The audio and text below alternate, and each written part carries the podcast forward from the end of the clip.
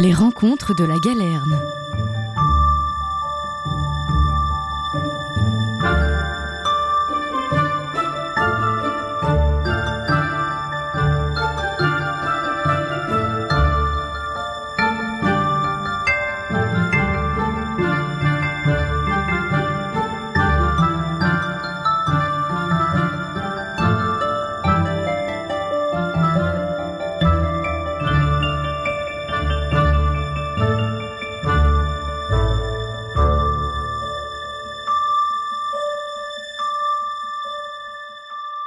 Merci Christophe Onodibio de répondre à notre invitation. Lauréat du prix Interallié avec Birman, du Grand Prix du roman de l'Académie française pour plonger, ainsi que du Renaudot des lycéens. C'est pour trouver refuge que nous vous recevons aujourd'hui. Euh, c'est votre septième roman qui paraît chez Gallimard. Trouver refuge, c'est l'histoire d'une famille en fuite, celle de Sacha, Mina et de leur fille, Irène. Euh, une histoire foisonnante, d'autres histoires et, et semant nombre de questions au fil du récit. Je vais en donner quelques-unes. Meurt-on de ne pas réaliser ses rêves? Pourquoi perd-on la poésie et tant d'autres? Qu'est-ce qui chasse cette famille hors de cette France où règne une tyrannie douce Et ce, euh, c'est pour votre bien. Euh, Déjà, je voudrais dire bonjour au Havre. hein. Je, suis dans ma ville natale, donc j'en profite. Euh, D'ailleurs, le Havre veut dire refuge, donc euh, je trouve refuge au Havre. Tout cela va bien ensemble. Euh, ce qui chasse cette famille, c'est une, simple phrase en fait prononcée par le héros du livre dans une sorte d'émission euh, télévisée. On est en France en 2027. Il y a un pouvoir autoritaire qui s'est établi donc justement dans notre pays. J'explique pourquoi.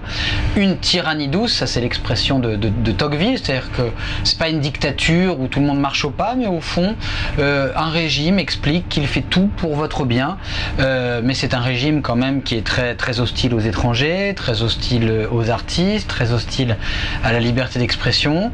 Et sur le plateau de télé qui, qui l'emploie, euh, Sacha, le héros du livre, euh, au fond, euh, à un moment où il décide de réagir contre cette, cette peur hein, qui, euh, qui imprègne tout le monde, a cette phrase, alors qu'on parle de la, de la volonté euh, autoritaire de papa, de, de, combien il est, euh, euh, combien il est protecteur, euh, rassurant pour ses citoyens, euh, il dit papa, c'est le surnom de ce chef d'État, papa n'a pas toujours été comme ça. Et cette simple phrase euh, finalement provoque une catastrophe pour cette famille parce que ça veut dire que Sacha connaît des choses sur le passé euh, du chef de l'État. Et cette simple phrase, ni le lecteur ni les lectrices ne savent ce qu'elle recouvre, ni même Mina, la femme de Sacha, ni même cette petite fille, Irène. Mais il se trouve que dès qu'elle est prononcée, Sacha lui sait pourquoi, euh, les menaces s'amoncellent sur le, dans le, ciel de la, vie que s'était construite cette petite famille. Et il doit fuir et ils choisissent pour ça le seul endroit où ils pensent être en sécurité, qui est un endroit qui existe hein, au cœur de l'Europe, assez impénétrable, interdit aux femmes et aux enfants, et c'est précisément pour cela qu'ils décident d'y aller, qui s'appelle le mont Athos. C'est un, livre qui pose euh, la question du, refuge, justement, parce que comment on choisit tel endroit pour se réfugier? Est-ce que le refuge, ça peut être le passé aussi? Chacun a, chacun a son idée de refuge. Moi, le livre a commencé par une, par une image, en fait, toute simple. Il y avait ce mot refuge hein, qui me trottait en tête. Mais l'image de la main d'une petite fille dans la grosse, grande main de son père, au milieu d'une nature absolument euh, considérable, intacte, profuse, très belle.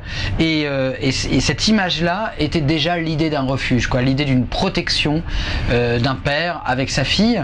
Et c'est vrai que je me pose toujours la question, et peut-être que, que vous vous la posez aussi, si jamais vous deviez euh, ce soir, en rentrant de cette rencontre à la Galerne, fuir, où est-ce que vous iriez?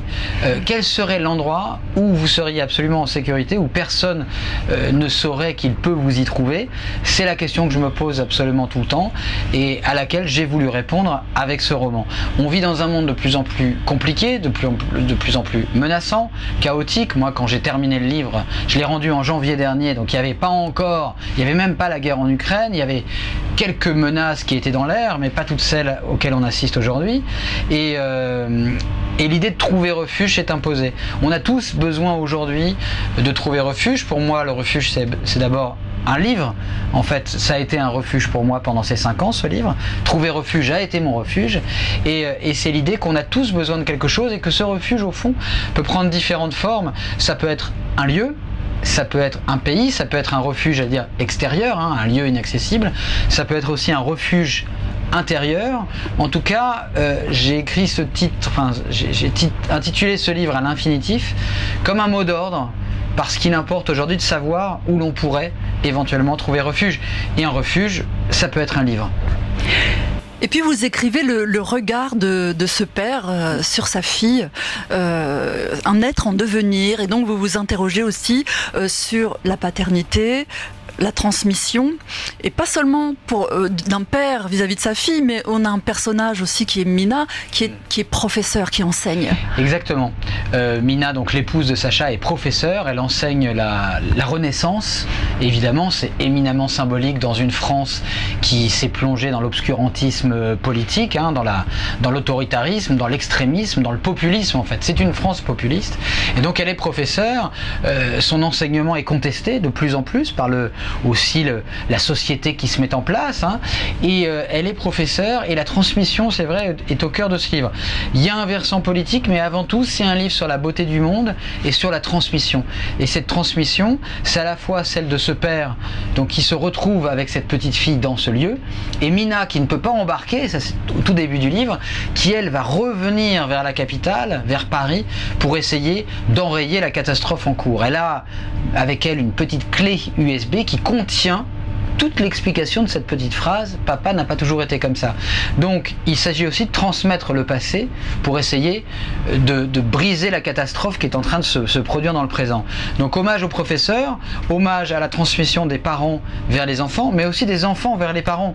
La beauté de cette relation que j'essaie d'étudier, une relation père-fille, c'est aussi que euh, dans ce monde qui n'est pas fait pour les enfants, ce père de famille va être aussi euh, renversé par l'enthousiasme, par les par l'étonnement de cette petite fille. Je voulais vraiment mettre au cœur de ce récit à la fois une société inquiétante, un refuge, ce jardin d'Éden posé sur la mer Méditerranée qu'on appelle le mont Athos, et puis l'idée de l'avenir.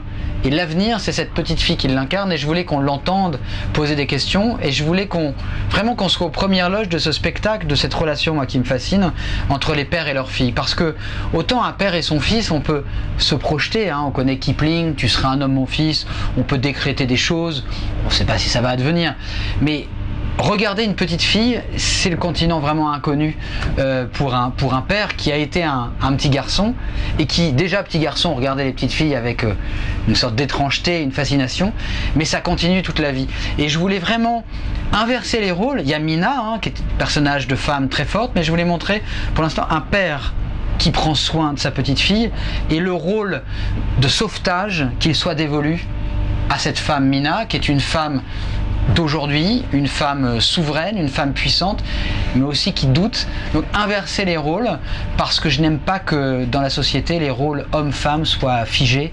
Donc je voulais m'amuser avec leur, distribution. Et je, plus, je trouve que c'est beaucoup plus fécond comme ça. Et avant tout, euh, c'est un roman qui pose une question très précise et importante et vitale, je trouve aujourd'hui, c'est comment on reste humain dans un monde, comment on préserve cette petite flamme d'humanité dans un monde qui voudrait qu'on soit tous des loups les uns pour les autres. Les loups les uns pour les autres, c'est ce monde, cette France de 2027 que je décris, à laquelle ils échappent pour se réarmer, pour sauver leur famille, mais aussi pour revenir peut-être plus combatifs. Alors on va, terminer euh, là-dessus pour parler du livre et finir avec cette dernière question. Quel livre ou quel auteur aimeriez-vous partager avec vos lecteurs? Ben, Je voudrais vous parler d'un livre qui sort en cette rentrée littéraire, qui est un livre étranger d'un Irlandais que j'aime beaucoup, qui s'appelle Colm Toybin, qui a beaucoup écrit lui aussi d'ailleurs sur l'Antiquité, et qui nous raconte dans un livre qui s'intitule Le Magicien, c'est un gros livre, hein, 600 pages, mais c'est absolument passionnant, toute la vie d'un des plus grands écrivains euh, du XXe siècle, qui est Thomas Mann. Et ce qui est intéressant dans ce livre, c'est pas une biographie, c'est un c'est qu'en fait, Thomas Mann y est vu comme un père de famille et comme un époux. Euh, Thomas Mann avait des relations très particulières, il préférait les hommes, mais il s'est marié avec une femme absolument épatante. Il a eu, il avait un frère, Heinrich Mann, qui était écrivain. Il a eu des enfants assez turbulents, écrivains eux-mêmes, euh, Erika Mann et Klaus Mann. Et c'est vraiment une traversée, la traversée d'une famille d'écrivains dans un siècle chaotique. C'est pas sans rapport avec ce que je raconte dans Trouver refuge, sauf que c'est les années 30, les années 40, la guerre, le nazisme. Donc c'est une traversée du siècle par le à travers le regard et le destin de cette famille extraordinaire d'écrivains. Merci beaucoup, Christophe Onodibio. Merci à vous.